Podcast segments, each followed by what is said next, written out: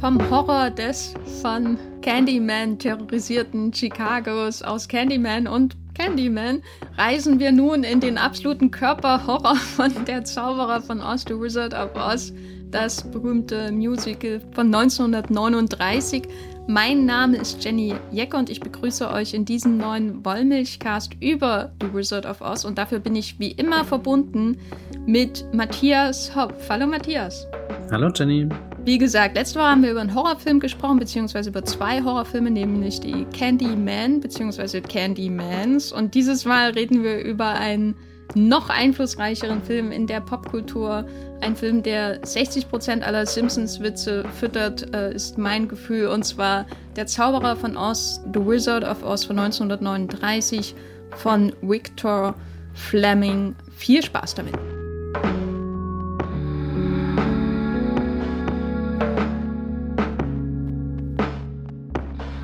Wir reden heute nicht ganz zufällig über Der Zauberer von Oz oder The Wizard of Oz, sondern wir wollen nach unserer Rom-Com-Reihe und unserer Western-Reihe eine kleine Musical-Reihe machen, die wir vielleicht zwischendurch für Kinofilme oder anderes unterbrechen werden. Mal schauen, das sei nur ähm, vorausgeschickt. Und als allererstes wollen wir sprechen über diesen Film, diesen bunten Film, diesen Körperhorrorfilm ich war, ich habe ihn zum ersten Mal, glaube ich, wirklich bewusst geschaut. Wie ist denn dein Verhältnis zu diesem Musical, Märchen, Fantasy, Horrorfilm von Victor Fleming, Matthias? Ich habe den schon öfter gesehen. Ich weiß gar nicht, wann das erste Mal, aber das ist definitiv irgendwo in der Kindheit verankert und dann, ja, keine Ahnung, immer mal so ein paar Mal wieder. Es ist irgendwie so ein Film, der, der kommt und geht. Und wenn er da ist, freue ich mich drüber. Und das letzte Mal, dass ich ihn bewusst gesehen habe, ist aber bestimmt auch schon zehn Jahre her. Das weiß ich noch, das habe ich damals im Kreis mit ein paar Freunden gemacht, haben wir den ganz groß auch über den Beamer geguckt und da ist er dann irgendwie für mich stehen geblieben. Das heißt, ich habe eigentlich sehr lange nicht mehr über den Zauber von Oz nachgedacht, bis wir überlegt haben, mit welchem Film könnten wir diese Reihe hier starten und dann dachte ich, das ist eigentlich der perfekte Film dafür. Und du fandest das als Kind nicht gruselig, was du gesehen hast, diese Munchkin-Gesichter und diese halbierte Strohmann, äh, der aussieht wie Woody Harrison in Der schmale Grat, nachdem er die Granate gezündet hat?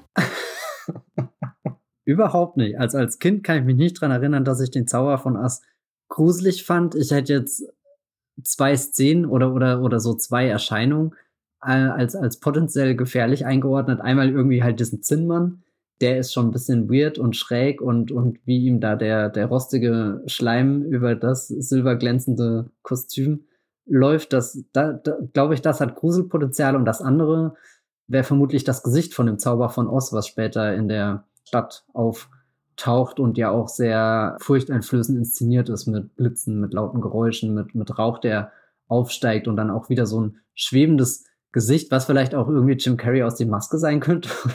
so.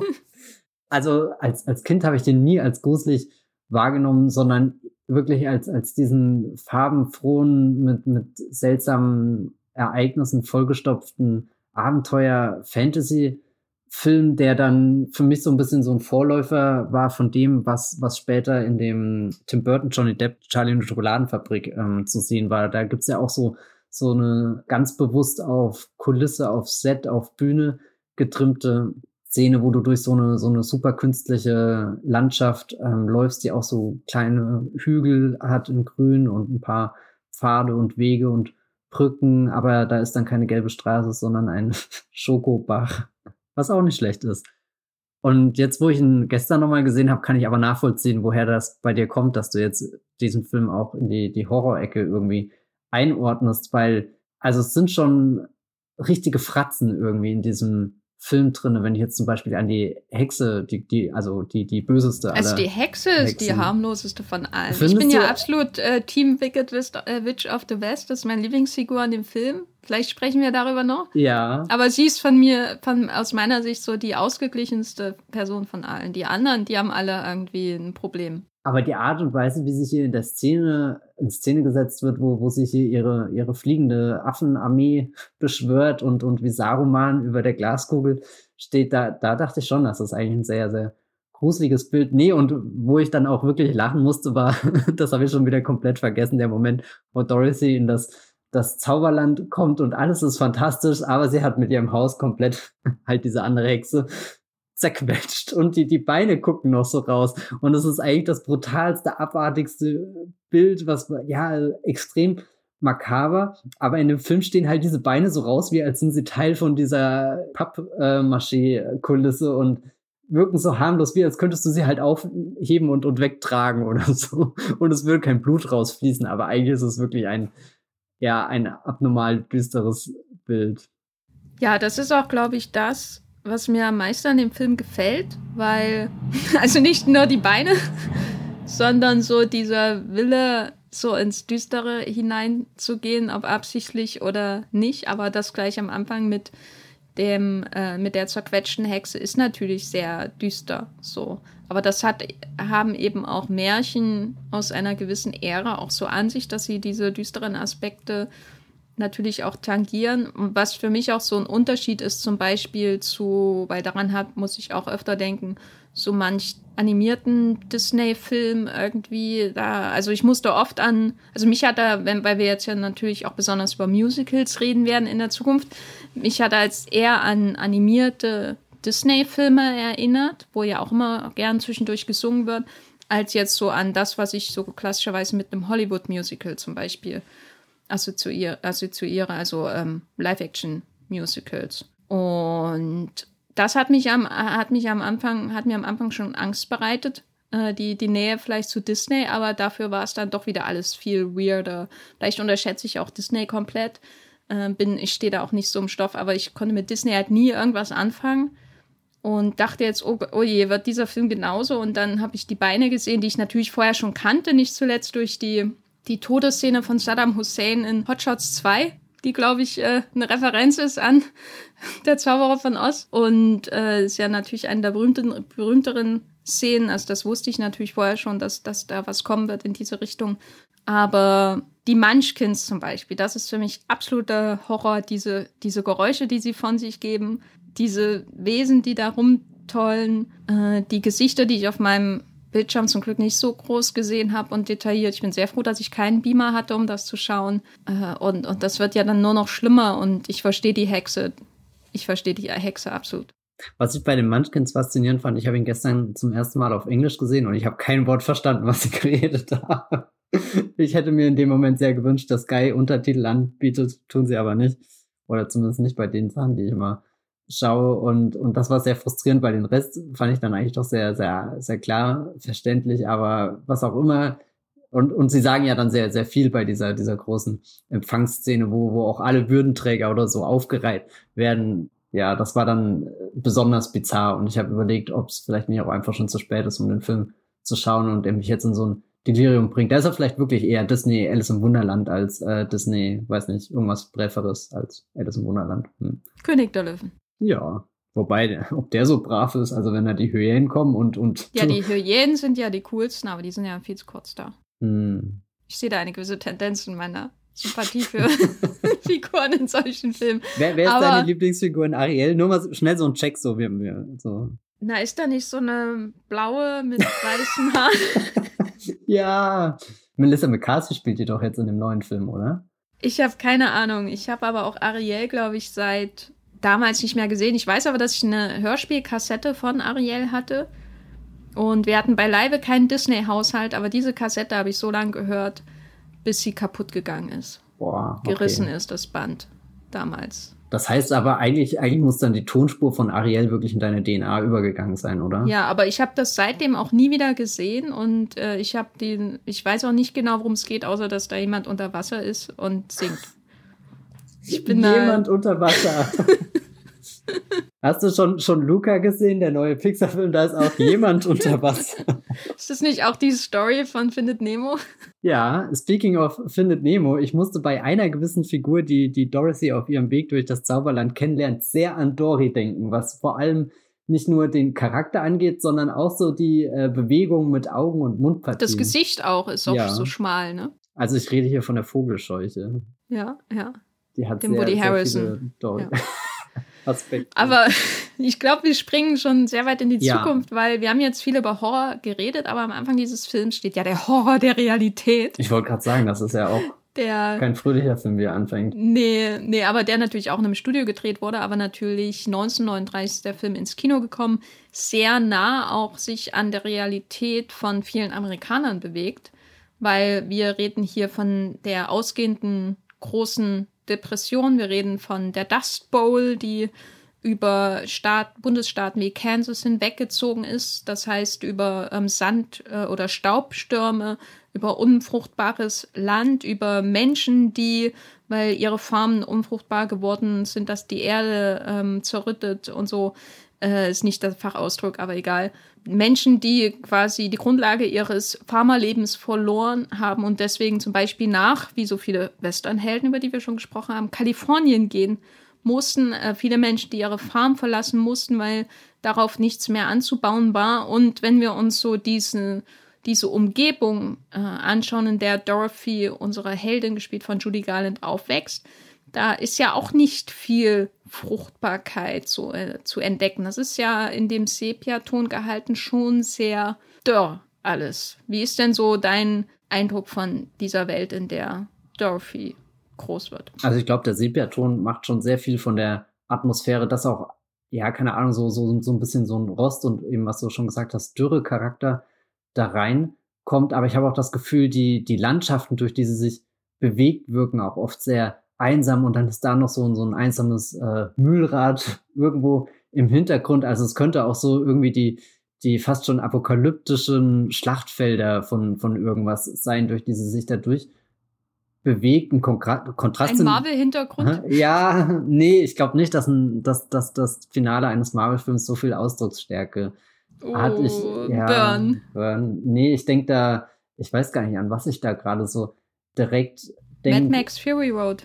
Ja, nehmen wir doch, doch das zum Beispiel. Oder The Green Knight, äh, weil der gerade im Kino lief oder noch läuft. Da gibt es auch ein Schlachtfeld, wo drüber geritten wird und du siehst einfach nur diese, diese pure Zerstörung und das Elend, was da noch rumliegt in Form von tausend Leichen und die, die geflattert werden. Also kein, kein schönes Bild. Hat mich auch ein bisschen an, weil wir jetzt doch neulich äh, über Night of the Hunter geredet haben und diese, diese fast schon Scherenschnitt-Sequenz geht ein bisschen für mich in eine ähnliche Richtung. Jetzt natürlich nicht genauso, aber wirkt auch sehr, sehr trostlos. Was dann aber so ein Kontrast ist, sind die Figuren, die da auftauchen, weil da ist ja nicht nur Dorothy allein, sondern sie kennt ja, er lernt ja im Endeffekt, oder, oder wir lernen schon alle, alle Figuren kennen, denen sie dann später, deren, deren, wie sagt man, deren Ebenbilder sie auch in der Fantasiewelt trifft und die bringen ja schon Leben irgendwie mit rein. Also man kann sich vorstellen, dass auf dieser kleinen Farm in Kansas, dass es da möglich ist zu leben, dass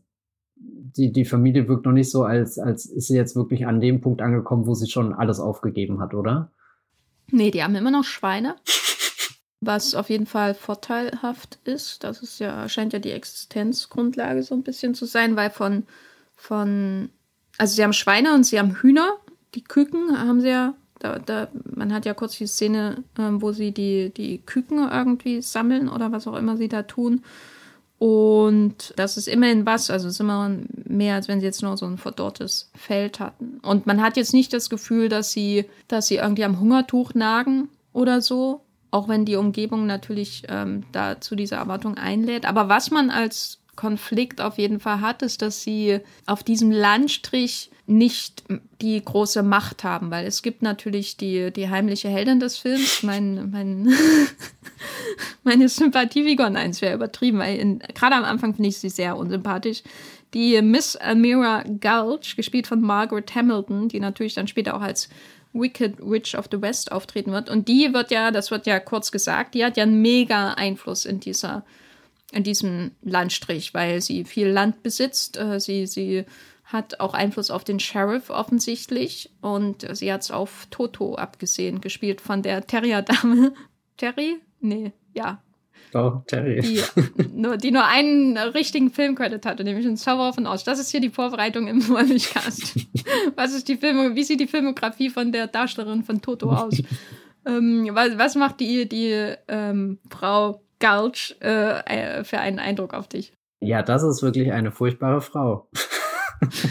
da kann man schon verstehen, dass sich äh, Dorothy irgendwie nach dem Land sehnt, was sich irgendwo hinter dem Horizont befindet, was ja dann auch irgendwie zum Ausdruck kommt durch das Lied, dass, dass da definitiv eine bessere Welt möglich sein muss, in die man sich hinflüchtet. Und letzten Endes ist die, die richtig fürchterliche Miss Gulch dafür verantwortlich, dass sie sich ja auch auf den Weg macht, gemeinsam mit dem Toto, um, um diese Grausamkeit hinter sich zu lassen, weil die, ja, quasi die böse Hexe will ja da schon den Hund, nun ja, töten.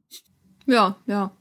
Weil er sie gebissen hat. Also ja. ich kann ihren, Erhalt, äh, ihren Standpunkt schon Aber verstehen. warum hat sie der Hund gebissen? Ich glaube, der Hund ist schon sehr klug und weiß, dass mit dieser Frau, ja, na, weil, weil Dorothy widerrechtlich in ihren Garten gegangen ist mit dem Hund. Stimmt, ja. Oh Gott, das ist so. Die hat bestimmt wieder Äpfel geklaut. ich so, sehe so, da schon Muster in ihrem ja, und, und das ist, ist wahnsinnig, wie, wie aus so einer einfachen Prämisse auf einmal so ein richtig komplexer Vorlauf an Ereignissen, mit wo ich schon sehen kann, wie sie dann streiten und, und das lässt sich gar nicht mehr klar ausfindig machen, wo, wo denn jetzt das Problem ist und wer was zuerst wie falsch gemacht hat, sondern ja, da, nee, ich, ich bin da ganz auf der Seite von Dorothy. Ich hätte auch einfach meinen Koffer gepackt und wäre losgegangen und mich in die freundlichen Hände von dem guten Mr. Marvel begeben.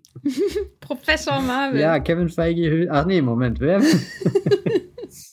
Bevor wir zu Professor Marvel kommen, müssen wir, glaube ich, nochmal über Somewhere Over the Rainbow reden. Ein Lied. Das erste. Das ich hauptsächlich kennengelernt habe, glaube ich, durch ähm, das Meisterwerk Face Off von John Woo, in dem es eine großartige Sequenz gibt, in der die Bude von den Gangstern zusammengeschossen wird und der Junge kriegt Kopfhörer aufgesetzt und man hört Somewhere Over the Rainbow, ein, ich weiß gar nicht, was das Original oder das Cover, aber auf jeden Fall eine ganz, ganz tolle Sequenz, die ich lange Zeit mit diesem Lied assoziiert habe und die, glaube ich, einen furchtbaren Einfluss auf den modernen Actionfilm hatte, weil es jetzt in jedem Film irgendwie so ja, so, so Lieder gibt, die stimmungstechnisch nicht zu einer brutalen Action-Szene passen und dann drüber gelegt werden. Aber John Woo hat es vorgemacht, wie es geht, wie es toll ist, wie es tragisch ist.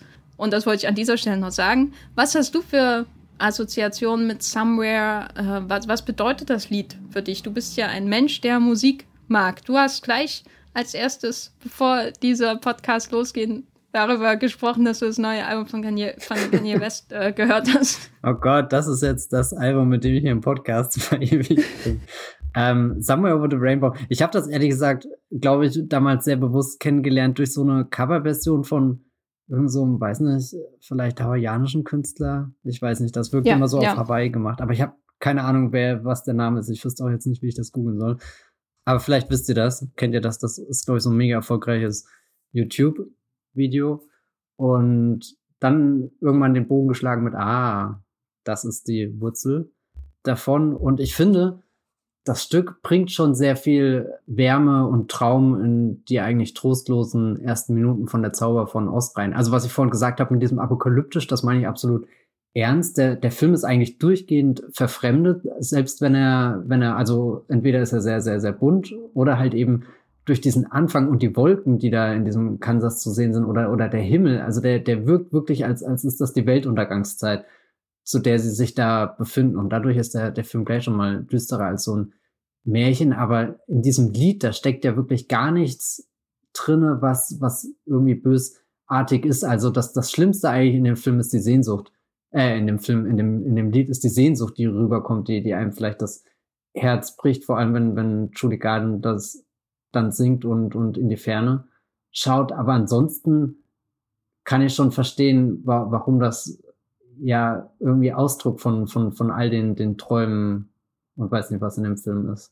Wie findest du denn den Kontrast zwischen dem träumerischen Lied, was wir hören und natürlich ihrer Darbietung und dem, was so als Bild dem entgegengesetzt wird? Also diese graue oder, naja, beige, sepiafarbene, sepia Welt, weil ich habe mich die ganze Zeit gefragt, wann kommt denn eigentlich das Lied und in welchem Kontext? Und wenn ich an Somewhere Over the Rainbow denke, dann denke ich an strahlende Farben und äh, gruselige Eisenmänner.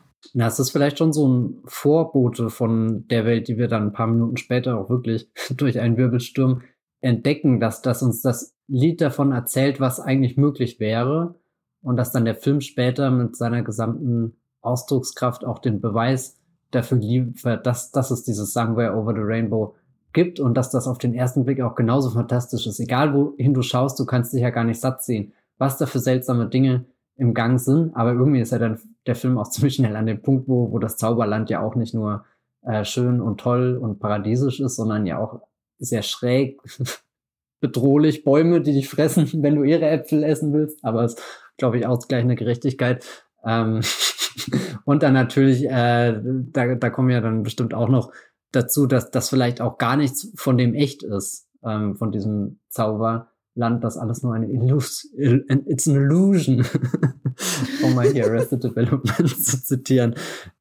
Da, da, da ist es ja, also so, ich glaube, dass das Lied ähm, erfüllt da so, so, so, so zwei, zwei Dinge. Einmal dieses, dieses Vorausschauen und dieses, was möglich wäre, und dann aber auch schon irgendwie der Schmerz, dass das das gar nicht echt ist und will irgendwie wieder zurück in das Kansas gehen. Kansas, oh Gott, jetzt sage ich selbst schon Kansas. Ich glaube, in der deutschen Synchro wurde damals mal Kansas gesagt, deswegen habe ich das irgendwie so im Kopf. Ich glaube, jetzt bin ich so ein bisschen halb an der Frage vorbeigeschlittert. Was ich auf alle Fälle interessant finde, dass dieses Lied in seiner, ich weiß nicht, ob Niedlichkeit das richtige Wort ist, aber es passt sehr gut zu dem Charakter, den Dorothy auch da am Anfang in diesem Film hat. Sie wird ja wirklich als dieses unschuldige Wesen in der Sepia-Welt inszeniert. So das Kleid, was sie trägt, die Zöpfe, die sie da so ähm, brav links und rechts gebunden hat, da wirkt sie ja schon wie die, die Unschuld in Person, die das gar nicht verdient hat, dass sie jetzt dieses grausame, was auch immer erleben muss. Und dann kommt auch noch die böse Hexe und will den Toto töten. Das, das funktioniert schon alles sehr gut zusammen, glaube ich. Also Dorothy ja, wäre gar nicht in der Lage, einen anderen Song zu singen, glaube ich, in dem Moment. Ja, ich, ich finde auch, zu ihr passt so ein bisschen, dass die Szene sehr einfach gehalten ist. Ich meine, das ist ja im Grunde das größte Lied des ganzen Films. Und sie sitzt im Wesentlichen rum und singt. Ja, aber es ist nicht, es ist nicht so ein trauriges Rumsitzen. Es ist schon eher eins, wir, wir stehen jetzt an, an dem Rand und schauen über die Veranda in die, in die Ferne. Genau, aber es ist eben schon so, eine Frage, die uns immer wieder begegnen wird, wenn wir über Musicals reden und die uns ja auch äh, schon begegnet ist bei West Side Story und In the Heights, diese Idee, wie viel Dynamik bringt dann die Inszenierung zusätzlich zum Beispiel noch rein, wie bewegen sich die Menschen vor der Kamera, während sie singen. Und ähm, im Grunde wird hier schon so kameratechnisch, glaube ich, schon so ein bisschen vorgegeben, was noch kommen wird. Also es wird natürlich noch ein bisschen dynamischer zugehen, weil irgendwann bewegen sich die Menschen auch, die singen in dem Film und dann ähm, rennen über eine gelbe Wassersteinstraße und so weiter und so fort oder stolpern sehr viel oder oder ähm, und laufen aus. Genau, aber es ist trotzdem nicht so ein Film, wo die Kamera richtig reintaucht in die Musik und die Darbietung der Musik, finde ich, sondern da ist schon eine gewisse Distanz auch da. Und es ist kein, nicht unbedingt eine Inszenierung, die super auf sich aufmerksam macht. Also insbesondere natürlich die Kamera. Wenn man jetzt das Szenenbild und so weiter anschaut, da ist natürlich ganz, ganz, also gerade später im Film natürlich ganz viel, was auf sich aufmerksam macht, auch durch Fragen der Künstlichkeit und so weiter über die wir sicher noch sprechen. Aber ähm, also ist alles sehr am Anfang sehr getragen, sehr zurückhaltend, sehr auf die Performance von Judy Garland konzentriert, was sicherlich angebracht ist und was sicherlich auch dabei geholfen hat, dass es so ein Mega-Lied einfach geworden ist in der Popkultur. Du bist von nichts anderem abgelenkt, es existiert dann wirklich nur der Song. Genau, aber wenn wir darüber sprechen, von ihren Träumen jenseits des Regenbogens, dann müssen wir natürlich bei ähm, Kevin Feige bzw. Professor Marvel äh, ankommen, der in dieser, sage ich mal, Schablone des restlichen Films, die dieser Prolog ja im Grunde ist, ähm, dann auch am Ende steht, also nicht ganz am Ende, weil da steht ja dann der Wirbelsturm am Ende dieses Prologs in Kansas, ähm, weil er ja im Grunde der Zauberer von Oz ist schon. sein, sein Ebenbild, wie du das gesagt hast. Was ist denn, und er ist ja ein Schauspieler, der mehrfach in dem Film auftritt, in unterschiedlichen Rollen. Der er spielt quasi die, die Smaragdstadt. Genau, Frank Morgan, ganz äh, toller Schauspieler, hat auch mitgespielt in einem hier im Podcast schon erwähnten Film von Frank Borsacci, nämlich The Mortal Storm und natürlich in Ernst äh, Lubitschs äh, Shop Around the Corner. Hat eine tolle Rolle. Hier spielt er die verschiedenen Inkarnationen oder Helfershelfer, der, beziehungsweise den Zauberer von Oz. Und was ist denn das für einer? So wie wir ihn in seiner ersten, in seinem ersten, in seiner ersten Inkarnation der Realität, wenn man so will, treffen. Also ich glaube, so ein Klischee, was man haben könnte, ist okay, das ist ein fremder Mann, geht er bloß nicht rein. Aber er ist ja dann doch irgendwie auch so ein Auffangbecken für sie. Er ist schon mal nicht so wie die böse Frau Gulch, sondern Du sagst immer so böse, also so wertend, wenn du, du bist immer so wertend, wenn du über sie sprichst. Das ist die böse Hexe des Films, Jenny, da, da. Weiß ich nicht, wie, wie soll ich sie sonst Ich lege Einspruch ein. Mach das mal. Ist zur Kenntnis genommen. Wir werden das nachher in den Wollmilchcast, äh, Wollmilchcast-Akten verwehr, äh, verwehr, oh Gott, vermerken. Stimme, Reden, Sprechen, Wörter, Deutsch, Samstag. Frank Morgan, der Frank Zauber Morgan, von Oz. Der Zauber von Oz. Beziehungsweise Professor Marvel, ja. demnächst bei den Avengers. Also er hat nicht was, wo ich, wo ich misstrauisch bin, sondern er wirkt in dem Moment eher wie einer der wenigen Erwachsenen in ihrem Umfeld, an den sie sich jetzt vertrauensvoll wenden kann. Und irgendwie aber auch jemand, der noch nicht so in diesem traurigen erwachsenen Endstadium angekommen ist mit, er hat keine Fantasie mehr, das zeichnet er dann irgendwie seine Profession aus und trotzdem hat er dieses Mahnende dann, dass er gleich hier mit dieser Geschichte kommt mit, ja, jetzt bist du weggelaufen und jetzt überleg mal, was das mit den Menschen macht, die dich jetzt vermissen. Also ich finde das spannend, dass der Zauberer sowohl eine Figur ist, die Dorothy irgendwie auf ihrem Weg beflügelt, endlich das, das Kansas zu verlassen, aber gleichzeitig auch eine Figur, die schon ihr den Hint gibt, dass die Reise früher oder später zurückgehen wird oder sie vielleicht sogar dazu drängt, mehr oder weniger subtil. Ja, das fand ich auch sehr interessant, weil das Bild, was ich vom Zauberer von Oz vorher im Kopf hatte, war halt dieser Scharlatan und Sch Nein. an diesen Film kann ich mich noch weniger erinnern als an meine erste Schichtung von der Zauber von aus. Nein, war eben der Scharlatan und Schattenspieler, der der großen Wirbel macht und nichts ist dahinter, so in der Art. Das ist ja, glaube ich, so generell das, was man eher mit dem Zauberer von Oz assoziiert, wenn man das hört und wenn man die Geschichte vielleicht auch noch kennt. Und er hat aber schon gleich mal Anfang an äh, so einen gewissen moralischen Kern, wenn er merkt, da ist ein Mädchen, das von zu Hause abgehauen ist in der Weite von Kansas, wie sehen ihre Chancen aus? Äh, vielleicht sollte ihr dezente Hints geben, dass sie lieber zurückgehen mit, mit sollte. Seinen Was natürlich auch sehr dezent Fähigkeiten macht. hat er ganz weit in die Zukunft geblickt und sich gedacht, oh nee, das wird nichts. Genau, und dann kommen wir schon ans Ende von dieser Sequenz in der großen Depression. Das wird natürlich nie so ausbuchstabiert, aber es ist halt schon sehr offensichtlich, ähm, was für Bilderwelten aus der damaligen Zeit sich da bei der Inszenierung orientiert wird. Und das wurde ja auch größtenteils von einem gewissen King Vidor inszeniert, der sicherlich auch eines einen eigenen Podcast verdienen würde mit den vielen Meisterwerken. Was ist seine Spezialität, King Vidor? Menschen im Dreck, Matthias, Menschen im Dreck. Das ist auch in den Wollmilchkastakten vermerkt. Nein, aber er hat zum Beispiel unser täglich Brot gemacht und natürlich äh, Menschen im Großstadt, Großstadtdreck, nämlich ähm, The Crowd und äh, noch viele andere äh, Filme mit Menschen in mehr oder weniger Dreck und auch Menschen ohne Dreck. Der war da schon sehr vielfältig und während der Rest des Films dann eher ähm, größtenteils von Victor Fleming inszeniert wurde. Es war so, Victor Fleming hat den Film gemacht und dann wurde er abgezogen, um äh, vom Winde verweht zu retten. Was einfach mal, was ist das für, das ist ja quasi Tony Gilroy hoch 20 oh, was er ja. hier gemacht hat. Ist das nicht irgendwie, also wusste eigentlich, äh, keine Ahnung, hier MGM nicht, dass der Zauber von auch so ein wichtiger Film werden wird, dass sie einfach den, den großen Regisseur abgezogen haben? Oder war einfach der Winde vom Weg noch größer und wichtiger? Also schwer zu sagen, aber es gibt, glaube ich, Schlimmeres als Victor Fleming mit King Vidor zu ersetzen zu dieser Zeit. Aber dann kommen wir, wie gesagt, an das Ende dieser Sequenz und dann kommt schon der erste große, ja, visuelle Spektakelmoment im Grunde, nämlich der Wirbelsturm. Was, was sagst du zu dieser Naturgewalt, die hereinbricht in diesem Film? Ist da jemals Gefahr da? Weil wir wissen ja eigentlich, jedes Kind weiß, wohin dieser Wirbelsturm Dorothy führen wird, selbst wenn man den Film noch nie gesehen hat. Ich finde schon, dass der Wirbelsturm sehr gefährlich wirkt, weil er intensiv inszeniert ist. Also du hast dieses Klappern überall da.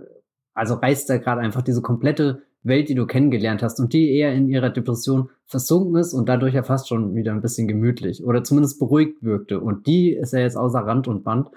Und also ich finde, da kommt auch kein Spektakelmoment im Film danach drüber. Auch wenn der Film danach erst so richtig anfängt, Dinge auszukosten, wie zum Beispiel Farbe oder, oder die, die Songs und die ganzen Kostüme und die ganz vielen äh, Statisten, die auflaufen. Also der, der hat ja wirklich noch Dinge zu bieten, wo du staunen kannst, aber so rein von dem, was, was da an, an Wucht drin steckt, ist, ist das schon so, so ein erschütternder erster Höhepunkt nach, keine Ahnung, 20 Minuten Spielzeit.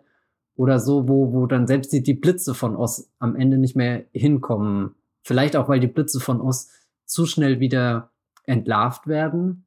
Während dieser Wirbelsturm, der ist ja schon sehr, sehr groß, sehr, sehr mächtig und den, den kannst du nicht rückgängig oder so machen. Also auch wenn sie wieder zurück in, in die echte Welt kommt, ist da diese, diese, dieser Portalgedanke für mich sehr, sehr präsent von, da ist sie jetzt in so, so einen Schlund hineingerutscht und, und da kann sie jetzt nicht mehr rauskriechen, sondern der einzige Weg ist eigentlich irgendwie durch den Sturm durch, wo auch immer sie dann landen wird. Also er hat wirklich sowas mit, das ist jetzt der einzige Weg, den Dorothy in ihrem Leben gehen kann. Es ist unvermeidbar, Mr. Anderson. Oh. Ja, ja. Ich fand, ich fand es auch so, ich weiß nicht. Ich habe schon viele Katastrophenfilme gesehen und ich habe natürlich auch Twister von Jan de Bond gesehen, wo auch eine Kuh fliegt und jemand It's a Twister sagt, äh, genau wie in Der Zauber von Oz. Aber trotzdem finde ich, obwohl das hier ja im Grunde ein Märchen, Musical, Fantasy, was auch immer Film ist, also nicht Twister, sondern Der Zauberer von Oz, äh, trotzdem habe ich das Gefühl, dass dieser Film hier nochmal sehr viel stärker irgendwie zeigt, wie wie man da als Mensch sozusagen ungeschützt auf dem Tablett vor dieser Naturgewalt steht. Und wie, was, also ich meine, die, die, so wie diese Natur da schon aussieht, die sie umgibt, diese dürren Felder, der Sepiaton, die, die Gesichter von der Tante und dem Onkel, wo man ja schon sieht, was für Mühen des Alltags über sie hinweggezogen sind über die Jahre, was sie alles durchgemacht haben. Und dann kommt noch hinzu, was die Natur sonst noch so auf sie herabfallen lässt, zum Beispiel so ein Twister, ähm, das ist schon sehr eindrücklich irgendwie inszeniert. Das ist sowas, so dieses schutzlose Ausgeliefertsein der, der Natur, nicht nur irgendwie einer exzentrischen Landbesitzerin, die Hunde hat, sondern dann auch noch so ein Twister, der über sie hinwegzieht. Das ist schon harter Tobak. Das passiert ja auch sicherlich nicht zum ersten Mal. Sie haben da ja auch ihren Keller als Schutzraum. Also das ist schon sehr hart. So. Ich meine, bis das Haus wirklich abhebt, dann weiß man natürlich, okay.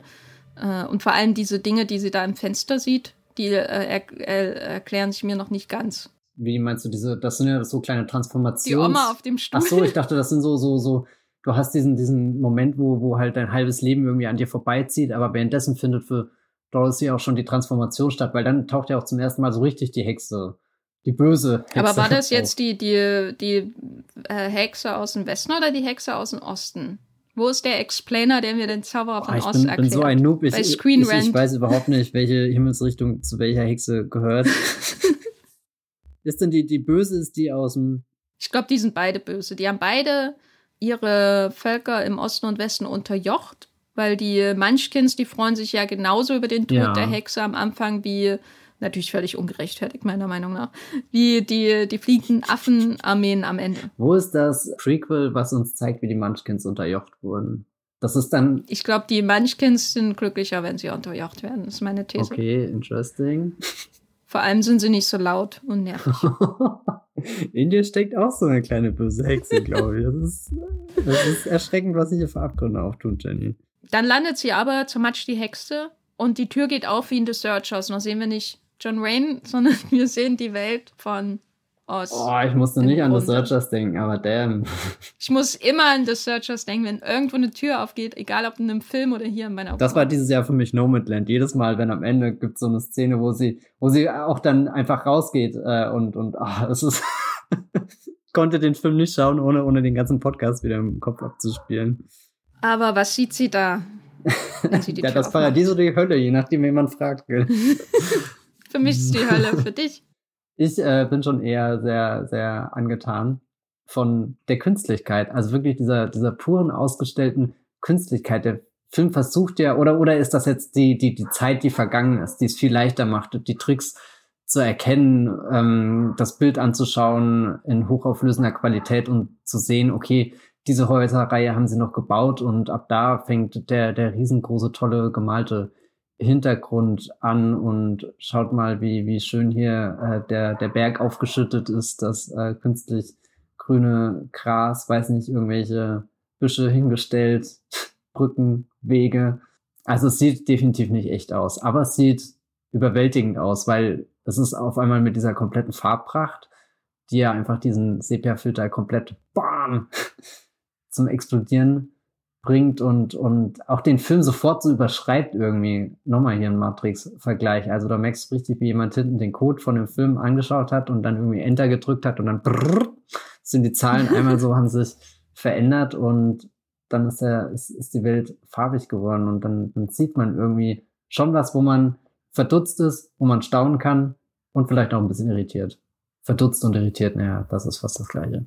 Ja, also ich würde auch sagen, man sieht die Studiowelt. Ich kann nicht sagen, wie man das in den 30er Jahren gesehen hat, aber spätestens, wenn man den Himmel im, am Horizont sieht, dann sieht man ja im Grunde eine flache Wand. äh, aber ich stelle, ich versuche das irgendwie gerade da neben Avatar zum Beispiel zu mhm. stellen. Und äh, wenn wir da zum ersten Mal Pandora sehen, mit den CGI-Welten, wo wir ja auch ganz genau wissen, dass es aus dem Computer stammt ist das trotzdem in unserem Hirn irgendwie ein anderer Prozess, der dann abläuft, der zur Akzeptanz dessen führt? Oder ist das dasselbe, was da passiert, wenn wir, finde ich, die durchaus taktil oder fühlbaren Studio-Umgebungen sehen? Also die, die sehen ja einfach auch so aus, als könnte man die anfassen und gleichzeitig aber auch nicht, sind sie nicht echt. Genau wie man denkt, man kann den Horizont anfassen in, in äh, der ähm, Zauber von Oz. Und auf der anderen Seite diese, diese Computeranimationen aus Avatar zum Beispiel, wo immer so eine Simulation von Taktilität irgendwie stattfindet. So dieses, das ist so echt, das sieht fast so aus, als könntest du es anfassen. Schaust du die, wie, wie geht's dir da? Schaust du den einen Film dann anders als den anderen? Achtest du da auf andere Sachen? Ja, ich versuche gerade einen klaren Gedanken dazu hinzukriegen. Sagen wir es mal so, bei Avatar ist man ja spezial Effekte technisch schon viel weiter und dadurch interagieren die Figuren auch viel mehr mit der Umgebung, was vielleicht diese Welt, obwohl wir wissen, dass sie 100% digital eigentlich ist, dann doch irgendwie realistischer in Anführungsstrichen wirken lässt, während was ich bei dem Film jetzt gestern, als ich ihn wieder geschaut habe, sehr bestaunt habe, ist, dass die Figuren manchmal auch ein bisschen Angst haben, sich wirklich in der Kulisse auszutoben, dass da zwar ganz viel ausgestellt wird und, und wirklich sehr viel Mühe aufgewendet wurde, um, um das detailreich wirken zu lassen. Aber die Wege, die sie sich, also oder es ist ja sogar wirklich ein Weg durch die Kulisse vorgegeben und es passiert ganz selten, dass die Figuren auch mal abseits des Weges gehen. Und wenn sie abseits des Weges gehen, kommt gleich wieder die, die Baumpolizei und schnappt sie weg. Also vielleicht muss ich jetzt mal auf einen Computerspielvergleich zurückgreifen. Und ich bin früher durch sehr viele Computerspiele gelaufen mit unglaublichen Landschaften. Ich muss da zum Beispiel an das erste Harry Potter Spiel denken, aber die, die Dinge, wo du wirklich hingehen konntest, wo du wirklich draufklettern konntest, das war schon immer sehr, sehr limitiert. Und dann später gehst du in irgendein Open-World-Spiel und kannst so viel in der Gegend rumrennen, dass es dich fast schon ankotzt, dass du keinen klar vorgegebenen Weg hast. Und vielleicht kann man das damit vergleichen, dass beides ist sehr beeindruckend und ich weiß nicht, es hat unterschiedliche Reize. Also ich finde diese, diese extrem künstliche Welt in dem Zauber von Ost, das war gestern nicht so, dass ich gedacht hatte, oh, das sieht doof aus, das sieht veraltet aus, sondern eigentlich, eigentlich habe ich das wirklich begafft. Also und, und habe mir gewünscht, dass, dass mehr Filme, weiß nicht, ob es jetzt genau dieser Grad an Künstlichkeit sein muss, aber ich finde, so eine Studiokulisse hat was, was ganz Besonderes. Und, und gerade wenn, wenn der Film schon, weiß nicht, alles außenrum ist ja im Einklang irgendwie. Also ich kann mir in diese, dieser Welt vorstellen, dass da genau diese Hexe lebt, genau, weiß nicht, die, diese, diese, diese komischen Munchkins, diese Bäume mit ihren Händchen und Äpfelchen. weißt, also es ist, es ist alles sehr stimmig, obwohl es vielleicht aus der Distanz betrachtet, wenn du nicht direkt von der Magie des Films gefangen bist, vielleicht ein bisschen bizarr, seltsam aussieht.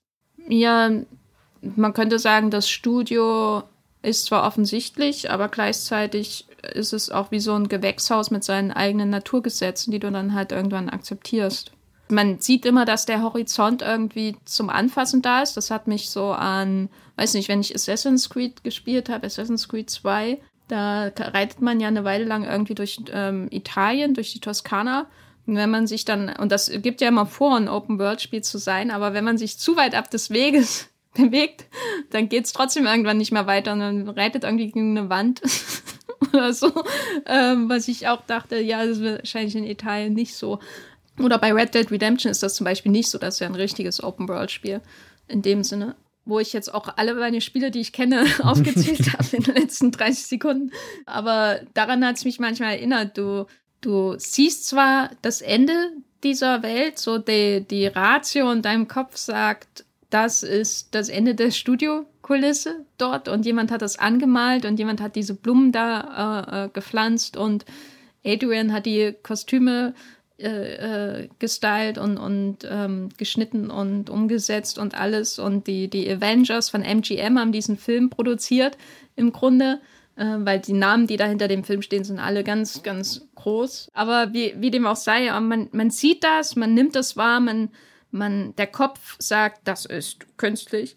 Aber ähm, sobald man irgendwie dann spätestens bei den Bäumen, die ich sehr mochte, im Gegensatz zu den Munchkins, und der Glinda und äh, den ganzen nervigen Figuren in dem Film, spätestens da akzeptiert man halt, wie diese Welt läuft. So, wie, wie diese Naturgesetze dieser Welt aussehen.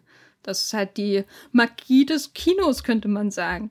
Man könnte Na, auch sagen, dass, das dass Oz ein, ein weiterer Charakter in diesem Film ist. Fast so wie in New York City in West Side Story, Matthias. Ja, also ich kann all diese Sätze sagen und meine das ernst. Nein, aber das ähm, ist schon irgendwie ein interessanter Effekt, weil ich, ich habe manchmal das Gefühl, dass ich bei vielen CGI-Filmen dann trotzdem immer noch eine größere Hürde habe, das zu, zu akzeptieren, was mir da dargeboten wird, als bei so einem offensichtlichen Studiofilm. Bei Avatar ist es nochmal was anderes, weil bei Avatar sind die Effekte halt wirklich gut. Ja, und wenn ich das erste Mal an Avatar denke, war auch gleichzeitig noch dieses 3D-Wow. Also das war ja vermutlich die, die immersivste Kinoerfahrung, die ich dann zu dem Zeitpunkt einfach hatte, äh, das erste Mal, wo ich der Zauber von Ost gesehen habe, war irgendwo im deutschen Fernsehen. Vielleicht sogar mit Werbeunterbrechung, wer weiß. Wo ist dieser Film früher ausgestrahlt worden? Bestimmt eher auf so einem, so einem werbefreien Sender, oder? Hm. Ja, ich glaube nicht, dass das der Bus Ich habe ihn mal bei, bei ich habe mal bei Arthur irgendwie den Anfang gesehen. Hm, aber dann ist ja die Frage, sie singen ja auch, ne, noch. Also Somewhere uh, Over the Rainbow ist nicht das einzige Lied in Der Zauber von Oz. Das, du sagst das so, wie als hättest du gehofft, dass das das letzte gewesen wäre.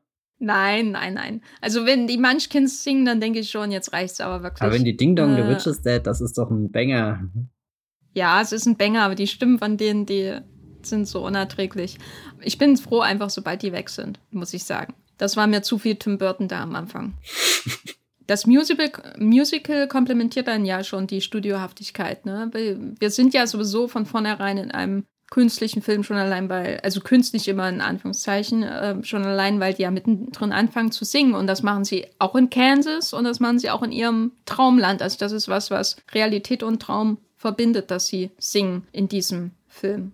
Hm. Und dann noch die ganzen Fantasy-Einschläge dazu. Also ich glaube, der Zauber von Ost tut schon alles Mögliche, um dir zu zeigen, äh, was du in der normalen Welt nie sehen würdest oder erleben würdest. Aber welche Funktion hat denn dann das Singen? Was, was gibt es dem Film hinzu, wenn da so eine klare Trennung ist zwischen der Sepia-Realität und der bunten, ultra künstlichen Studiokulisse? Warum wird dann eigentlich in beiden gesungen? Was ist das, was das Singen bedeutet für diese Figuren in dem Film? Also es gibt den Figuren vor allem erstmal so, so ein Leben, was wir davor jetzt nicht über Dorothy, Dorothy unbedingt erfahren haben. Und bei den Munchkins ist es ja ähnlich. Sobald die das Singen anfangen und dazu tanzen und wie sie dann da aufmarschieren auf dem Dorfplatz, da entsteht ja, das ist Worldbuilding, glaube ich. Also habe ich richtig ein Gefühl, wie bei denen meinetwegen die Dorffeste aussehen. Oder ich habe ja vorhin schon gesehen, dass, dass ich das sehr bewundernswert fand, dass die auch alle so mit, mit Rängen oder, oder hier irgendwelche Würdenträger oder so abgebildet sind. Es scheint ja da eher so, so einen Bürgermeistercharakter zu geben, so einen geistlichen Charakter irgendwie, was auch irgendwie trist ist, dass du in die Fantasiewelt kommst und dann fühlt es sich an, wie als bist du wieder in so einer Mittelaltergesellschaft. Aber ich glaube, es wäre, du, du, du läufst in diese Kulisse und, und äh, Entschuldigung, das muss ich kurz sagen. Das bizarrste Detail finde ich, dass einer dieser Munchkins aus dem Kanaldeckel rauskommt, dass sie auf die, die gelbe Straße, die sonst ja sehr, sehr astrein gepflastert ist, dass da wichtig war, unbedingt einen Gullideckel einzufügen, weil du weißt ja nie, wenn das Wunderland brennt, dann ist wichtig, dass die Feuerwehr ganz schnell kommt. Wer auch immer in dem Fall die Feuerwehr ist. Das nur so als Notiz am Rande, aber ich habe schon das Gefühl, du, du läufst in diese Kulisse rein und schaust dich um, es ist beeindruckend, aber die Musik lässt es lebendig werden. Und jede Figur ist halt äh, in einem Musical irgendwie mit, mit einem Musikstück verbunden, was dann vielleicht auch als, als musikalisches Thema weiterverwendet wird. In Der Zauber von Oz würde ich sagen, ist es jetzt ziemlich separat irgendwie, dass du ganz klar hast, gut, jetzt ist, jetzt wird gesungen und getanzt und, und dann geht der Film irgendwie wieder eine Station weiter und das einzige Stück, was sich so richtig durchzieht, ist ja das Somewhere Over the Rain. Oh, also es ist nicht so, glaube ich, da, da haben wir mit, mit In the Heights und West Side Story schon Musicals gehabt, wo, wo, glaube ich, die, die einzelnen Themes, die du für die Figuren hast oder so, oder vor allem bei In the Heights gewisse Rhythmiken oder so, die sich dann wieder wiederholen zum späteren Zeitpunkt. Das ist jetzt so eine Wizard of Oz nicht der Fall. Da, da ist eher so, so wirklich eine Station, aber die wird dir dann auch, also wie, wie als läufst du um so eine Vitrine fast schon rum und siehst dann, okay, das, das, und, und während du da im Kreis rumläufst, fangen sie das Tanzen an und dann schaust du die nächste Vitrine an und alles ist wirklich bis ins kleinste Detail gestaltet, wie so ein, so ein Miniaturwunderland mit Musik. Ja, ja. Und es gibt den, oder, oder es hilft den Leuten beim Kennenlernen später, ja. wenn sie ihre Nervkuh-Truppe trifft. Was ist denn los hier? Das sind ja nur, nur Nervkuh-Truppe. Also ich mochte die Kuh, die vom Tornado durch die Gegend gekickt wird. Übrigens, ich habe neulich Van Helsing gesehen und da gibt es auch eine Szene, wo eine Kuh äh, gleich am Anfang, wenn, wenn Van Helsing da in die, in die Ortschaft von Kate Beckinsale kommt und da wird auch eine Kuh im hohen Bogen in ein Haus rein katapultiert und der Gag ist, man sieht nicht nur, wie die Kuh katapultiert wird, sondern nach der Schlacht gegen die, die Bräute des äh, Dracula ist dann noch so, so, ein, so ein Payoff von der, von der Szene, wo die Kuh dann irgendwie ganz zufrieden in dem Haus drin steht und sich halt denkt, ja, das passiert in meinem Kuhleben. Hm. Und welcher Film gefällt dir besser, Van Helsing oder Der Zauber von Oz? Uh, das ist eine Frage, auf die ich, ich äh, passe und äh, gebe weiter. Aber wir treffen ja dann auf jeden Fall den Strohmann. Wie heißt der Vogelscheuch? Ja, die Vogelscheuche. Die Dori. Ich kann mir die Namen nicht merken. Ich bin ähm, komplett. Erstens stehe ich nicht im Stoff und zweitens habe ich dann noch den, die DDR-Lektüre von äh, Zauber der Smaragdenstadt äh, äh, im, im Kopf, äh, was bei uns quasi das im Osten des Zauber von Ost, des Ostens war und was ich lange vor irgendeinem Kontakt mit Zauber von Ost kennengelernt habe. Deswegen heißt, sage ich auch immer Eisenmann, obwohl der Tin Man ist. Also Zinnmann war das, glaube ich, auf Deutsch. Genau, also entschuldigt das. Ich weiß immerhin, dass sie Dorothy heißt und nicht Ellie. Ähm, aber wie äh, ranke mal die Auftritte von den drei Weggefährten. Leuten. ich versuche das nett auszudrücken. Von den, von den drei Kompagnons, die sie auf ihrer Reise begleiten werden, den Gefährten auf ihrer Reise, wenn sie da Frodo ist. Wer von denen ist Gimli, wer ist Legolas und wer ist Aragorn? Oh weh, das macht die Frage gleich deutlich komplizierter. Also erstmal so vom Ranking wen ich am meisten mag, ist wirklich unangefochten die Vogelscheuche. Das ist die Figur. Warum? Also weiß nicht, die, die gucke ich an und die macht so viele interessante Dinge, wo ich, wo ich immer wieder was Neues entdecke und das ist alles amüsant und gleichzeitig auch irgendwie traurig. Ja, also da, da hätte ich gestern wirklich den, den meisten Spaß mit dabei und dachte mir, das wäre der erste, mit dem ich eine Solo-Auskopplung schauen würde. Was ich ganz faszinierend finde, ähm, also die, dieses Gesicht, ich glaube, wenn, wenn, wenn das Gesicht ein bisschen in einem anderen Kontext und einem anderen Licht inszeniert wird, dann bist du da auch sehr nah an einem Leatherface-Film dran oder so. Aber wie, wie das hier, ähm, da hatte ich sehr viele äh, eben Dory-Assoziationen, so, so was so Mimik und Gestik und dieses Herumtorkeln um die Hauptfigur immer angeht. Also wenn Dory und Marlin, und Marlin ist ja auch eher so der, der zielstrebig hier seinen Sohn finden will, sich über alles Sorgen macht und, und ja, keine Ahnung, da halt so der, der, äh, hey du alter Schmollmops ist. Äh, und, und Dory, die, die irgendwie so ein bisschen auch nicht scheint genau zu verstehen, um was es hier jetzt wirklich geht und, und trotzdem ganz viel Empathie empfindet. Und, und da ist dieser, dieser diese Vogelscheuche auch so, also du kannst richtig verstehen, warum sich Dorothy, obwohl das vielleicht super naiv ist, sich da einfach jetzt mit einer fremden Vogelscheuche einzulassen, warum sie sich mit ihm auf den Weg gibt, weil mit einer fremden und nicht mit einer bekannten. ja, halt eine einer fremden Person. Also er gibt einem irgendwie ein bisschen so einen Anlass als äh, ja, kann man ihm vertrauen, weil, weil er sich auch sehr verletzlich gleich zeigt mit, dass er, dass er gleich verrät mit, naja gut, ich habe hier nichts im Kopf. Und dann finde ich sehr interessant, dass auf seinem äh, da wo, wo quasi das Ohr eigentlich von einem Menschen ist, ist so, so, so was gezeichnet, was, glaube ich, die Ohrform darstellen soll. Aber wenn du es so wirklich vom Profil, also wenn du das Profil so von der Seite siehst, sieht das fast schon aus, als wäre es ein Fragezeichen auf dem Kopf drauf. Und das fand ich sehr interessant und habe gestern die ganze Zeit überlegt, ob das Absicht war und eben verdeutlichen soll, dass äh, er nichts im Kopf hat außer Stroh. Und dann auch dieses Stroh-Element, wie, wie diese Figur, die ja wirklich am offensichtlichsten von, von diesen drei Kompagnons von einem Menschen gespielt wird, wo ich trotzdem das Gefühl habe, die läuft die ganze Zeit aus, der verliert hier gleich seinen Arm oder so. Also da, wo ich sowas wie Venom jetzt viele, viele Jahre später schaue mit unfassbaren Spezialeffekten, wo, wo aus Tom Hardy ganz viele komische, keine Ahnung, tentakelförmige oder, oder rauchwolkenförmige schwappernde Dinger rausschießen, habe ich das Gefühl, dass diese, diese, diese Vogelscheuche, obwohl es so ein offensichtliches Kostüm ist, also das hätten wir aber früher im Schultheater hinbekommen, dieses Kostüm nachzustellen, aber die quicklebendig, wie als hätte wirklich jemand einfach vor sich vor eine Vogelscheuche gestellt, einen Zauberspruch ausgesprochen und dann ist diese Vogelscheuche lebendig geworden. Also das ist mein absoluter Favorit unter den dreien. Danach würde ich vermutlich den Zinnmann ranken und den, den ich am wenigsten mag, ist der Löwe.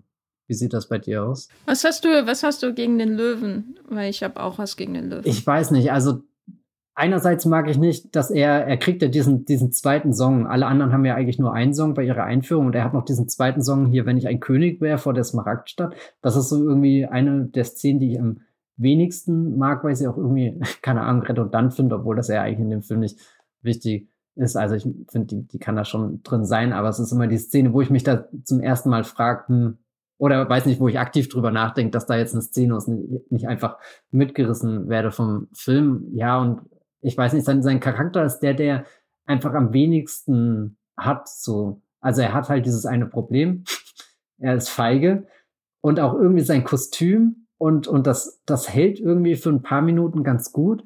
Aber dann, dann, weiß nicht, verschwindet immer sehr schnell mein Interesse, während bei dem, auch bei dem Zinnmann kann ich noch lange zuschauen, wie er sich bewegt, wie er, wie er da dieses, er ist da irgendwie halb Mensch, halb Maschine umsetzt, sein, sein Leiden mit seinem Herz auch dieser, dieser Geräuschaspekt, der bei ihm noch dazu kommt, dass also einmal dieses, keine Ahnung, das Quieken halt, ähm, und, und auch das, das äh, wenn sie auf seine, seine Brust klopfen und, und du dann so ganz tief in ihm das Echo hörst und dir eigentlich denkst, gut, der, der Körper, weiß nicht, der, der sieht jetzt wie ein normaler Körper aus, aber so wie das Echo kommt, fühlt sich das an, als verbirgt er da eine riesengroße Halle einfach in seinem, seinem, weiß nicht, Zinnkörper.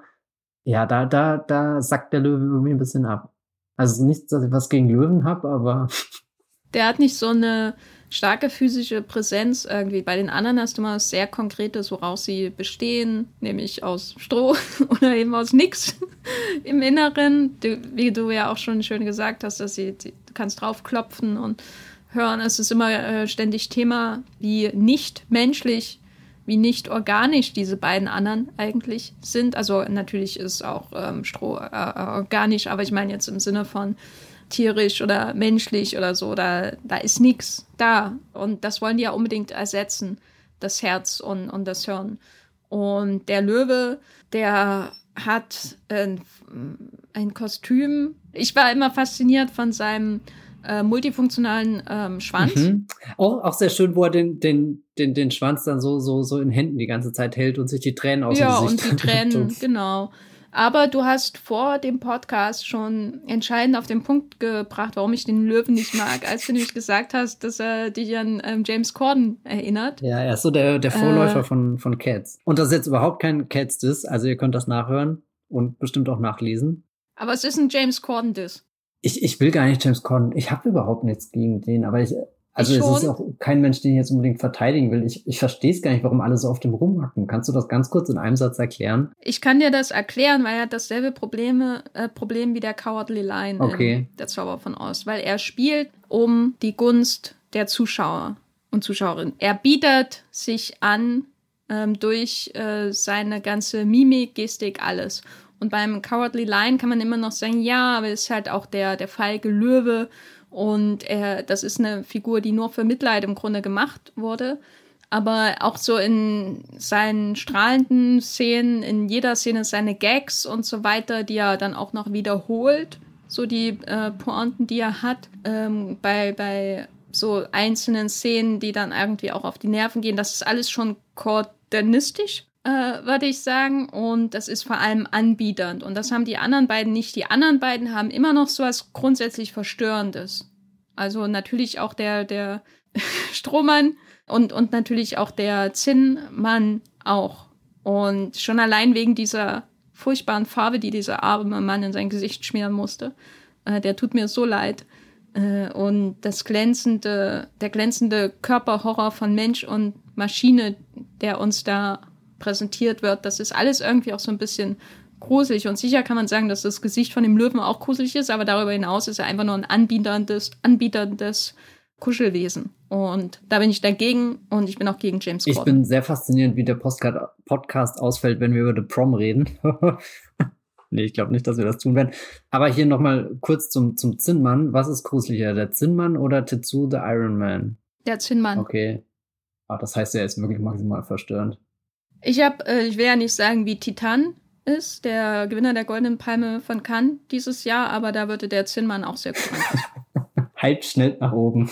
Ich bin Team Zinnmann, aber ich kann deine Bewunderung für die äh, Vogelscheuche auf jeden Fall auch nachvollziehen, weil der auch so was wunderbar Schlachsiges hat, was natürlich gut zu der starren Bewegung des äh, Zinnmannes und äh, von Dorothy sowieso auch passt. Das äh, komplementiert sich halt und alles sehr gut. Das ist äh, ein wunderbares Trio und der Löwe ist auch da. Aber wir treffen ja dann noch jemand anders, nämlich den Zauberer von Oz in Emerald City. Und das ist eine Station, die äh, heiß erwartet ist. Äh, alle, alle, alle Figuren haben Wünsche, die erfüllt werden müssen. Alle sind natürlich auch irgendwie auf der Flucht vor der bösen, also von dir als böse bezeichneten Hexe. äh, ich nenne sie neutral einfach nur ähm, Witch of the West, ohne das Wicked am Anfang. Und Selbst dann, das Musical heißt sogar nur Wicked. Wicked muss ja auch nicht immer so negativ sein. Also ich, na gut, sagen wir mal Wicked, äh, Witch of the West. Aber dann kommt der Zauberer von Oz, der große Scharlatan. Und der sieht doch aus eigentlich wie ein Marvel-Bösewicht zunächst, oder? Ich musste oft an irgend so Galactus oder irgend so ein schwebendes Gehirn aus einem DC-Comic oder so. Ja, denken. also wie gesagt, ich musste an Jim Carrey in die Maske denken. Der könnte aber auch die Wicked Witch of the West ja. spielen. Oh, das wäre interessant. Neuverfilmung. Wir haben schon zwei Leute gecastet. ich kann das nachvollziehen, wenn du das sagst. Er erinnert dich an so einen, so einen, so einen Marvel-Oberschurken, auch weil er irgendwie so da ist und gleichzeitig nicht da ist. Also das, das Bild ist ganz deutlich von, wir sind jetzt an, schon, schon an so einem Höhepunkt dieser Reise, eigentlich am Ziel dieser Reise angekommen aber wir kriegen es nicht zu greifen. Also es ist da und es macht uns unglaublich viel Angst. Also ich habe noch nie gesehen, dass sich so viel Angst in den Augen von vier Figuren gespiegelt hat. Also da muss man echt sehr viel Respekt zum Beispiel vor den vier Hobbits sagen äh, haben, wenn die in die Augen der vier Ringgeister blicken. Nee, neun Ringgeister, oder? So. Ach, peinlich. aber. Ich dachte, du äh, kennst die alle mit Vornamen, die Ringgeister. Oh Gott, ich wünschte, ich könnte das jetzt droppen, aber ich kann es wirklich nicht. Das, das lerne ich bis zum nächsten Mal auswendig und dann sage ich sie alle auf und ihr könnt beurteilen, ob das gut war oder nicht. Nee, ich finde diesen Zauberer von Oz faszinierend und bin dann immer ein bisschen enttäuscht, was ja, glaube ich, auch so, so das ist, was dann durch die Figuren geht, wenn, wenn der Vorhang eben weggezogen wird und, und eben das Geheimnis gelüftet ist, dass da einfach nur jemand an der Maschine steht und Knöpfe drückt und dieser jemand sieht halt auch überhaupt nicht interessant dann aus. Also das finde ich sogar sehr interessant, dass der, ähm, also der Zauberer von Oz, beziehungsweise der, den, den, den, den, den Dr. Marvel, den wir am Anfang kennenlernen, finde ich eine interessantere Figur als sein Ebenbild in der äh, Zauberwelt. Kannst du das nachvollziehen? Ja, weil er am Anfang mehr Facetten hat. Also man hat, man fragt sich erst, was ist denn das für einer? Äh, sollte da Dorothy nicht Angst vor dem haben? Und dann sieht man offensichtlich, dass er sie an der Nase herumführt. Er ist ein Betrüger offensichtlich. Und gleichzeitig hat man dann aber diese Elemente, wo er helfen will. Und im Großen und Ganzen kann man sagen, dass der Zauber von Oz ja im Wesentlichen dasselbe macht. Aber er hat irgendwie dadurch, dass er es nochmal macht und auf einer größeren, einer, von einer größeren Kulisse, irgendwie verliert das alles so an, an Kraft, finde ich. Das ist so ein Grundproblem für mich an diesem Film, dass man ja vorher schon die Schablone des Films hat in dem Prolog und dann sieht man alles nochmal en Detail, dann eben auch wie im, nach dem Sieg über die ähm, völlig unterschätzte, gar nicht so böse Hexe, sieht man ja nochmal im Grunde, wie er dann wieder ihr helfen will, nach Hause zu kommen und natürlich braucht sie dann noch ein bisschen mehr Hilfe von jemand anders. Aber es ist, passiert ja alles nochmal, was wir am Anfang sehen, nur nochmal größer, aufgeblasen, aber dadurch auch weniger intim, weniger genau beobachtet finde ich. Weil ich finde, die, diese Kurzcharakterskizze von ihm in, seiner, in seinem ähm, Zauberwohnwagen am Anfang schon sehr genau und sehr vielschichtig. Und dann sieht man alles nochmal aufgeblasen und da verliert das ein bisschen an Wirkung. Aber der Zauberer von Oz ist ja grundsätzlich als Figur einfach nur Enttäuschung pur und das muss er ja auch sein. Ja. Ne? Ich meine, irgendwie fast schon da, da, durch, durch die, dadurch, dass er ja dieses seltsame Gesicht auch wirklich projiziert, es ist ja fast schon so, wie als würde der Film einem selbst durch seine Bilder erklären, was jetzt gleich schon passieren wird. Ist ja ein Mysterio. Ja, es, es geht ist schon das dasselbe in so eine Richtung, Verhältnis, ja. wie äh, dass er als Figur zum Film hat, wie Mysterio in Spider-Man, wie heißt er? Far From, From Home? Home? ja. Genau, über den wir auch einen Podcast gemacht hat, ein Film, den ich überraschend mochte, äh, weil er auf eine zufällige Art interessant Meta ist. Aber da geht es ja auch darum, wie jemand versucht irgendwie einen Superbösewicht zu inszenieren und dann auch runde Greenscreen-Effekte dafür nutzt und diese Anzüge dann auch noch hat, die die Schauspieler vor Greenscreens äh, tragen. Und im Grunde ist der Zauberer von Oz ja auch Louis B. Mayer, der hier seine große Unterhaltungsshow abzieht für die armen Menschen der großen Depression, bevor der Krieg ausbricht. Und jetzt im Kontext mit Judy, das Biopic. Oh je, wollen wir nicht weiter reden, drüber reden. Aber was ich jetzt, jetzt, wo wir so lange über den, den Zauber von Oz als Figur reden, ich bin jetzt doch wirklich ehrlich gesagt, also ich habe den auch damals seit dem Kino nicht mehr gesehen, aber Sam Raimi hat ja dieses auch Prequel gemacht über die Figur von dem Oz, seine Origin Story erzählt und ehrlich gesagt bin ich jetzt doch neugierig, was er da über die Figur erzählt hat. Also frag mich nicht, ich kann mich nämlich nicht dran Ja, ja, nee, das, das war jetzt nicht wirklich eine, eine Frage, aber, aber zumindest. Ich wundere mich nur, dass er überhaupt Interesse an dieser Figur findet, weil die ist ja, die wird ja nicht interessanter in dem Film. Also warum überlegt sich jemand, über den einen Film zu machen? Das habe ich mich schon gefragt. Klar, die Hexen, das verstehe ich. Also insbesondere natürlich die aus dem Westen und aus dem Osten. Die Glinda kann man vergessen. Aber warum über diesen Typen? Klar kann man erklären, wie ist der denn in diese Situation geraten, um das zu machen. Aber das ist ja nicht das Interessanteste eigentlich. Das Interessanteste ist das, was er inszeniert, solange wie es gibt. Dieses, oh mein Gott, der Zauberer von Oz, äh, wie alle über, über ihn reden und der kann dir helfen, Dorothy und so weiter. Und diese Riesenstadt Emerald City. Du kommst ja auch erstmal gar nicht an ihn ran. Also irgendwie stellt sich ja jeder quer, wenn du ihn nach, danach fragst, ob er dir mal die Tür aufmacht. Ja. Und vor allem, wie sieht das Mächteverhältnis aus? Warum hat die im Osten so viel Macht über das Land dort, wie hat die das im Westen und wie steht eigentlich der Zauber von Ost zu denen? Klar, darüber hat er dann letztendlich wahrscheinlich einen Film gemacht, aber Nein, ich finde das uninteressant. Und das Größte am Zauberer von Oz ist, wenn sein Kartenhaushalt zusammenbricht. Das ist so der Moment. Das ist wahrscheinlich einer der größten Twists in diesem Film. Oh Gott, ob es damals Embargos gab, bitte nicht die große Wendung verraten. Und dann gab es auch irgendjemanden, der seinen Tweet nicht zurückhalten konnte und 1939 schon irgendwie. Sein Hot Take. Ja, er hat bestimmt so, so, so ein Telegraph irgendwo hinge, äh, ein Telegramm irgendwo hingeschickt mit, mit, keine Ahnung, 100, 240 Zeichen oder wie viel auch immer. Hm, Filmkritiker hätte man damals sein müssen. Ich glaube, das wäre spaßig gewesen. Also ausgehend davon, wie sich die Filmkritiken in der Variety oder auch der New York Times aus der damaligen Zeit lesen, weiß ich nicht, ob das Spaß gemacht hat. Ja. Weil es sich nicht so, als hätten die jemals Spaß gehabt in ihrem Leben. Ich habe gerade schon gemerkt, dass ich den Satz gesagt habe. Ich weiß nicht, ob ich das irgendwie abbecken kann, aber gut, dass du es direkt zerstört hast. Aber der ist ja nur eine Zwischenstation, weil alle reden über den Zauber von Oz, aber am Ende geht es natürlich um die wirkliche Hauptdarstellerin dieses Films, nämlich die Wicked Witch of the West, äh, deren Haus in Mordor mehr mhm. oder weniger wir auch zu sehen bekommen. Äh, die einige Parallelen zu Mr. Burns hat, auch was so ihre Haustiere angeht. Und dann beginnt ja eigentlich mitten in diesem Musical ein Abenteuerfilm und die Musik verschwindet so ein bisschen.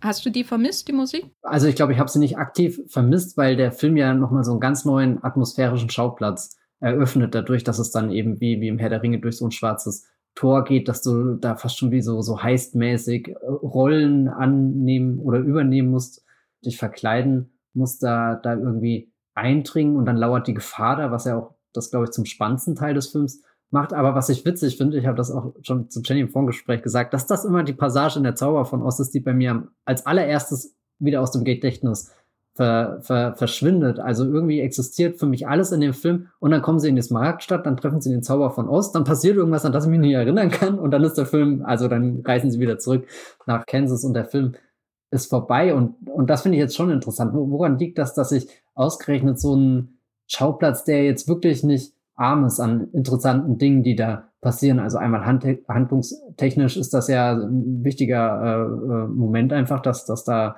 äh, die nächste Hexe vor die Hunde geht und ihres Besens entledigt wird. Es ist interessant, wie sich auch ähm, Dorothy in dieses fremde Land kommt und sich einfach alles aneignet, angefangen bei den roten Schuhen bis hin zu, zu dem Hexen. Wesen, der dann mitgenommen wird. Also sie plündert eigentlich das Somewhere over dem Rainbow richtig. Kein Wunder, dass es da dann nichts mehr für sie gibt. Also ich glaube, der L. Frank Baum, der hatte da schon eine Meinung zum amerikanischen Imperialismus. Hm. Der Jahrhundertwende, auf jeden Fall. Nein, aber ich glaube, es liegt daran, dass es der konventionellste, plottigste Teil des Films ist. Das ist das, was man aus allen anderen Filmen auf der Welt schon kennt. Und so sehr ich die Flugaffen mag, äh, ist dieses Set, Setting im Finale auch nicht so eindrücklich wie die nervenaufreibenden Munchkins am Anfang. Ich glaube, daran liegt es letztendlich. Es geht alles sehr schnell zu Ende und es ist recht konventionell im Sinne von, der Plot muss jetzt ablaufen. Das ist ja sowas, was wir auch bei den anderen, äh, durchaus etwas anderen Musicals äh, gesehen hatten, nämlich in The Heights und West Side Story, dass im dritten Akt dieser Musicals dann die Geschichte erzählt werden muss. Und hier geht es ja auch darum, dass die Antagonistin zu Fall beziehungsweise zu Match oder was auch immer dann unter ihrem Kleid ist, wenn sie da schmilzt durch das Wasser, das aus Versehen auf sie gegossen wird, wenn sie zu Fall gebracht wird, dass dahin muss sie ja kommen. Das ist das Ziel. Sie muss den Besenstiel von dieser Hexe kriegen. Das ist Plot, Plot pur. Und das ist nicht das, was Musicals, glaube ich, am besten steht. Musicals steht auch am besten, wenn sie die Zeit dehnen, um ihr Spektakel auszubreiten, ob es nun gesanglicher, tänzerischer oder ähm, settiger Natur ist, wenn man so will, kulissenhafter Natur. Und hier ist die Kulisse nicht das Spannendste, auch wenn es natürlich sehr ein düsterer, schöner Ort ist, sondern es geht darum, den Plot abzuwickeln. Und deswegen verschwindet das aus deinem Gedächtnis, ist meine These. Was sagst du dazu? Ich finde, das ist schon ziemlich überzeugend argumentiert, auch wenn ich sagen würde, ich bin beeindruckt von der Kulisse. Also ich mag das wirklich, dieser Fels, wie die Burg da drinnen sitzt deswegen verstehe ich es eigentlich nicht, dass ich das immer wieder vergesse, weil das sind zum Beispiel auch so, keine Ahnung, ich könnte hier eine detailgetreue Skizze von dem Tor nach Mordor machen, eben weil das auch im Herr der Ringe so ein wahnsinniger Ort einfach ist, wie der in Szene gesetzt wird, was da für Stationen für die Figuren stattfinden. Auch irgendwie so, so ein bisschen plotgetrieben mit, ja gut, wir müssen halt jetzt durch dieses Tor hindurchkommen, also Frodo und Sam. In dem Fall, daran kann ich mich wirklich sehr gut erinnern, an, an jeden einzelnen Kieselstein, der da an ihnen vorbei rutscht, während sie selber den Berg runter rutschen. Das ist noch das, was ich nicht auflösen kann, aber ansonsten äh, nehme ich die, die Analyse gerne an. Okay, danke. ähm, ich schreibe es in den Wikipedia-Eintrag von der Schau von Oz dazu. Du meinst in die Wollmilchcast-Chroniken? genau.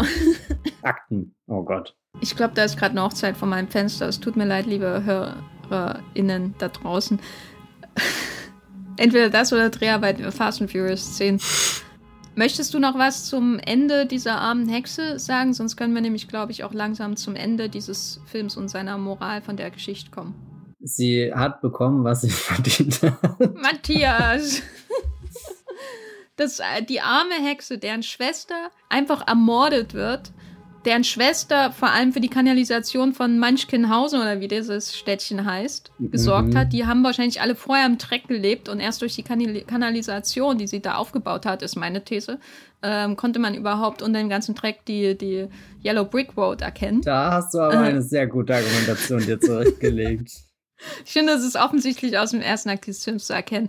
Und, und diese arme Schwester ist tot und dann, dann ist auch noch die andere Schwester, die doch einfach nur Gerechtigkeit für ihre Schwester haben wollte, äh, auch tot am Ende. Und dann werden da noch die, die, die Schuhe von ihrer Schwester geklaut, wie du ja auch schon gesagt hast, Leichenfledderei, die da stattfindet.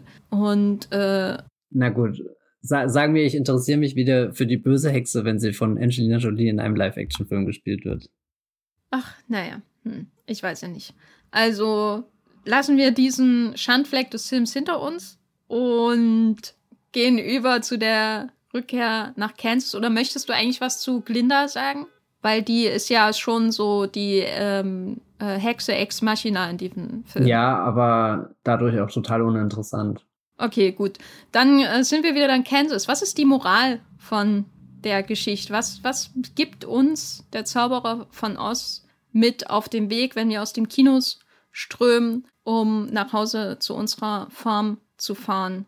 Also ausgehend von dem Abenteuer, was wir gerade erlebt haben, hast du ja schon irgendwie das Gefühl, das Böse ist besiegt worden und du hast äh, das bekommen, was du wolltest. Also irgendwie war ja das, das Ziel von der Reise ganz klar, also für die drei sowieso, aber für Dorothy ging es ja wieder darum, nach Hause zu kommen und, und den Weg hat sie irgendwie gefunden. Aber es ist ja auch ein bisschen deprimierend, dass es für sie wieder dort endet, wo es angefangen hat. Und wir haben ja ganz am Anfang vom Podcast schon gesagt, dass die Farm in Kansas jetzt nicht unbedingt der hoffnungsvollste, optimistischste Ort auf der ganzen Welt ist. Also ich bin mir gar nicht so sicher, ob das wirklich ein Happy End ist, was natürlich so zufrieden stimmt oder auch so ein, so ein behütetes Gefühl zurückgibt, dass sie einfach im Bett aufwacht und umgeben irgendwie von Menschen ist, die sie lieb haben und, und dadurch irgendwie behütet ist. Also es ist auch schon fast wieder wie, wie Frodo, der am Ende alle seine Gefährten nochmal sieht und, und spätestens dann, glaube ich, merkt man auch als Zuschauer, dass, dass die Gefährten auf ihrer Reise die Menschen waren, die sie eigentlich schon am Anfang in ihrem Leben hatte. Ja, ich meine, er hat so ein, er hat so ein Sieg über die böse Hexe im Traum, aber was er natürlich offen lässt, ist, ob auch in der Realität über die böse Hexe gesiegt Ja, werden dazu kann, sagt er eigentlich ne? gar nichts, gell? Nee, Er, Toto ist dem Tod geweiht, würde ich sagen.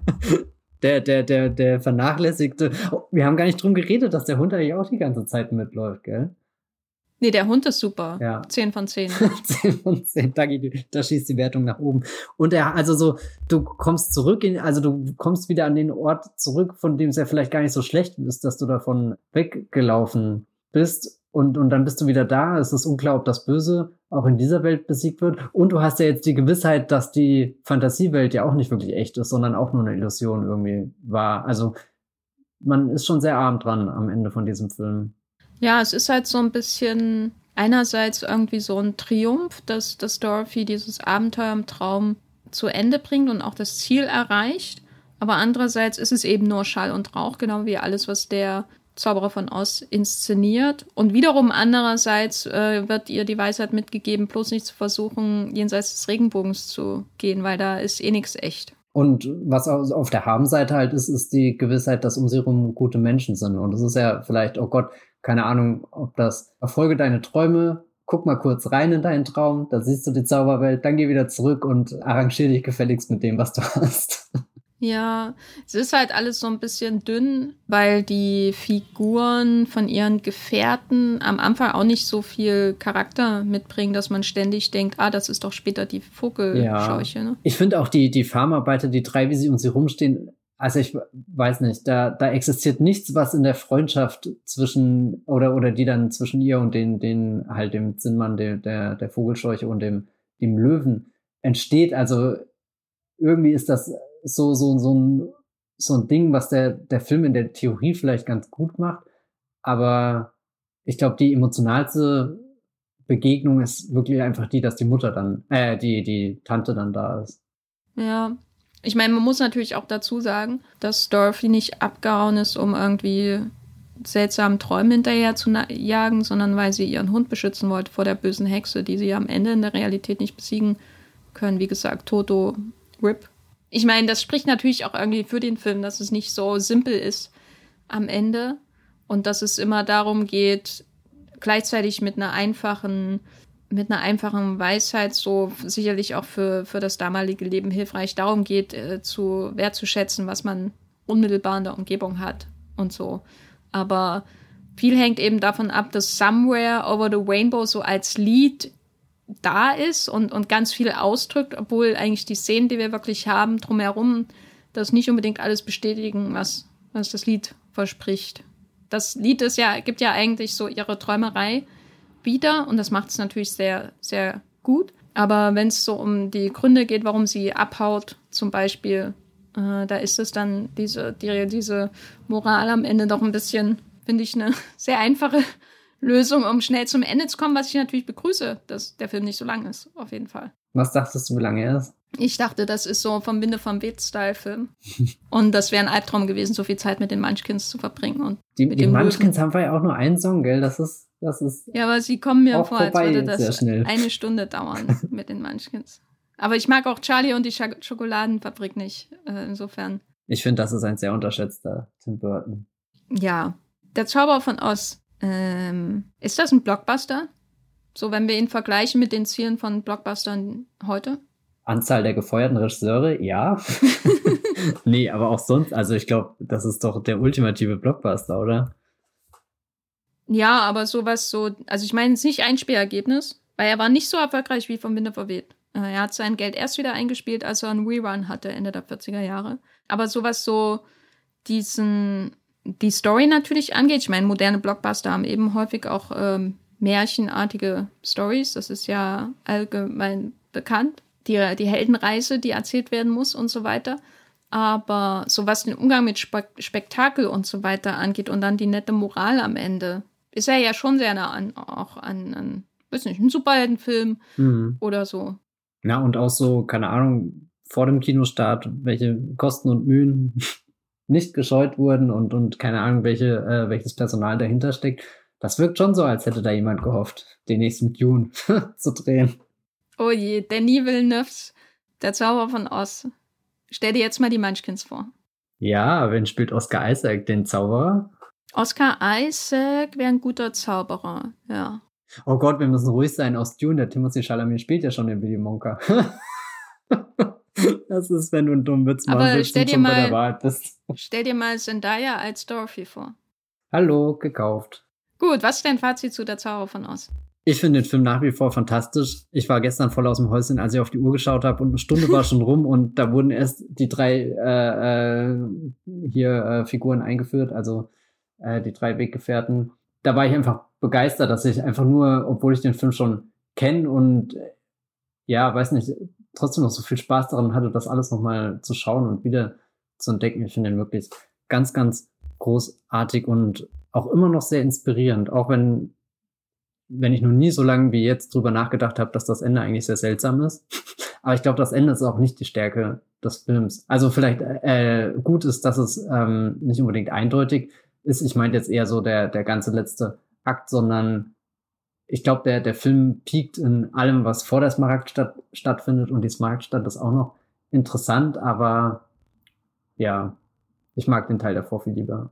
Also ich bin nicht wahnsinnig begeistert. Ich bin aber schon begeistert von den Kostümen und der Maske insbesondere. Ich war wirklich außerordentlich fasziniert von der Maske des, der Vogelscheuche und wie der, der, äh, der, der Beutel, der letztendlich über seinem Kopf gezogen ist und äh, mit einem mit Seil festgezurrt um den Hals wieder in die Haut übergeht und das Gesicht das fand ich faszinierend. Da hätte ich ihn schon gern auf einer großen Leinwand gesehen, einfach mal um, um anzuhalten und genau hinzugucken, wie sie das gemacht haben. Das sah irgendwie großartig aus und wie du ja auch schon gesagt hattest, hätte man auch in einem Horrorfilm erwarten können. Und insgesamt diese Seltsamkeit, die hat mir schon sehr gefallen. Diese Figuren, diese, diese Akzeptanz des Horrors von Märchen hat mir auch sehr gut gefallen. Aber manchmal dachte ich auch, wann ist denn das jetzt endlich vorbei? Aber nicht, die, nicht oft, nicht oft. Okay. Haben dich die Songs eher durchgetragen oder fandest du die eher nervig? Die Songs haben mir sehr geholfen. Also mein Problem war so ein bisschen, dass ich, äh, dass Dorothy halt nicht viel mitbringt, außer das gewaltige Charisma von Judy Garland. Das ist natürlich schon einiges, was, wie sie hier den Film trägt. Äh, aber die Figur an sich ist halt so eine Märchenheldin und da ist nicht viel dran an ihr. Wie gesagt, weil auch am Ende, am Anfang so ein bisschen diffus ist, was eigentlich Dorothy will. Und was ja auch okay ist, sie ist ja noch ein Mädchen. Aber die Songs, ich glaube, deswegen gefällt mir die zweite Hälfte nicht so, weil da das Singen so vernachlässigt wird und es geht dann eben, eben über zum Plot und zu dem Abenteuer und dann kommen die drei Gefährten so in den Fokus, weil die was machen müssen und sie retten müssen und dann denke ich halt, ach, könnt ihr nicht lieber irgendwie mal anhalten und singen? Es fehlt auch irgendwie die große Ostnummer, oder? Ja, ja. Vor allem, du hast diese riesen Emerald City und dann machst du da nichts draus, so als Gesangsnummer. Ja, also ich, ich erinnere mich jetzt hier an ein anderes Disney-Musical, was vor ein paar Jahren kam, da, da war auch der Einzug in eine Stadt ganz pompös inszeniert. Ich glaube, da, da spielte Will Smith mit und das war ja wirklich eine Szene, die könnte man als die, die beste im Schaffen von Guy Ritchie bezeichnen, zum Beispiel. Aber also, die Schwelle ist da auch nicht sehr hoch angesetzt, um das zu erreichen. Nee, aber keine Ahnung. Ich wollte nur mal kurz Prinz Ali in Ali, Aladdin ist, ist der Knaller. Ich habe den im Flugzeug gesehen Genau, ja, wow. genau wie ähm, vom Winde verweht und muss sagen, vom Winde oh. verweht hat mehr reingehauen im Flugzeug als Aladdin von Guy Ritchie. Als jemand, der auch schon mal einen Film im Flugzeug gesehen hat, tut das mir einfach nur weh, aber ja. Hm. Ja, aber Zauberer von Oz natürlich trotzdem sehenswerter Film. Danke, tschüss.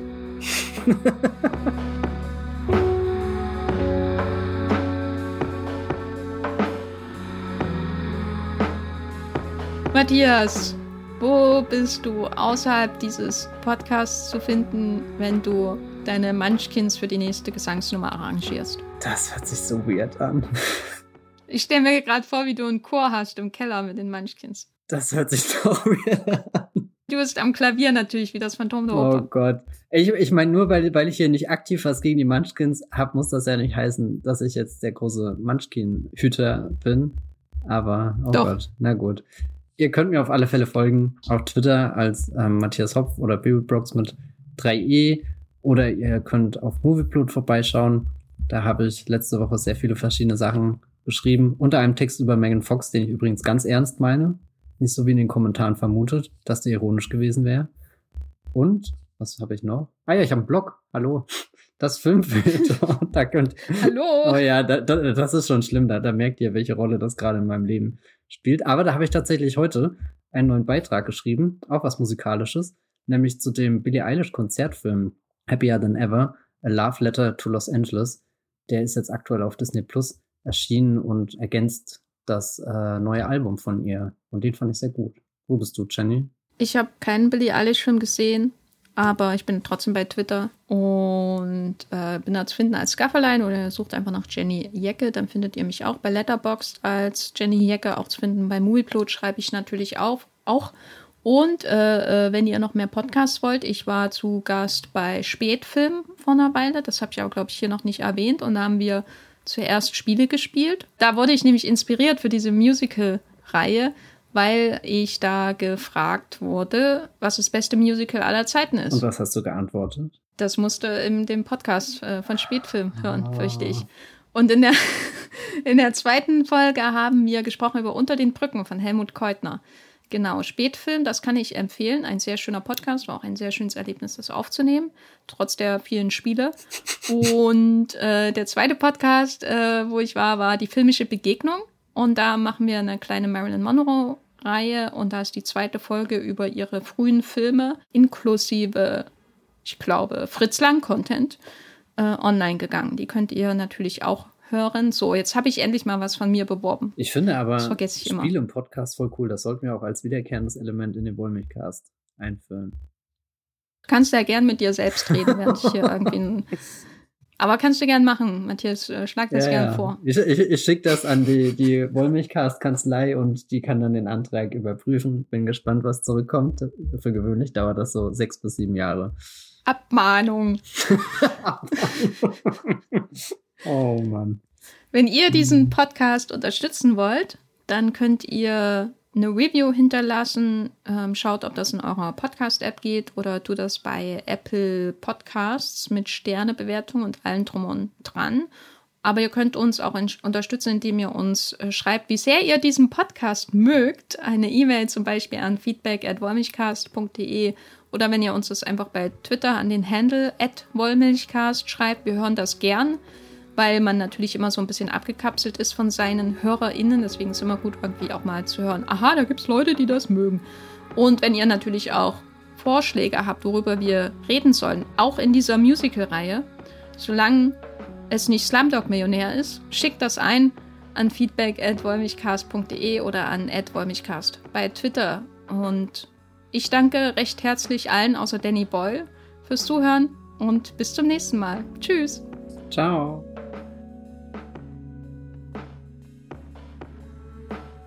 Der Wollmilchcast wird produziert von Matthias Hopf und Jenny Jecke. Unser Intro und Outro stammt aus dem Song Slam Canto von Kai Engel. Ihr könnt den Podcast bei allen gängigen Apps abonnieren und wir freuen uns über Kommentare und Bewertungen bei iTunes.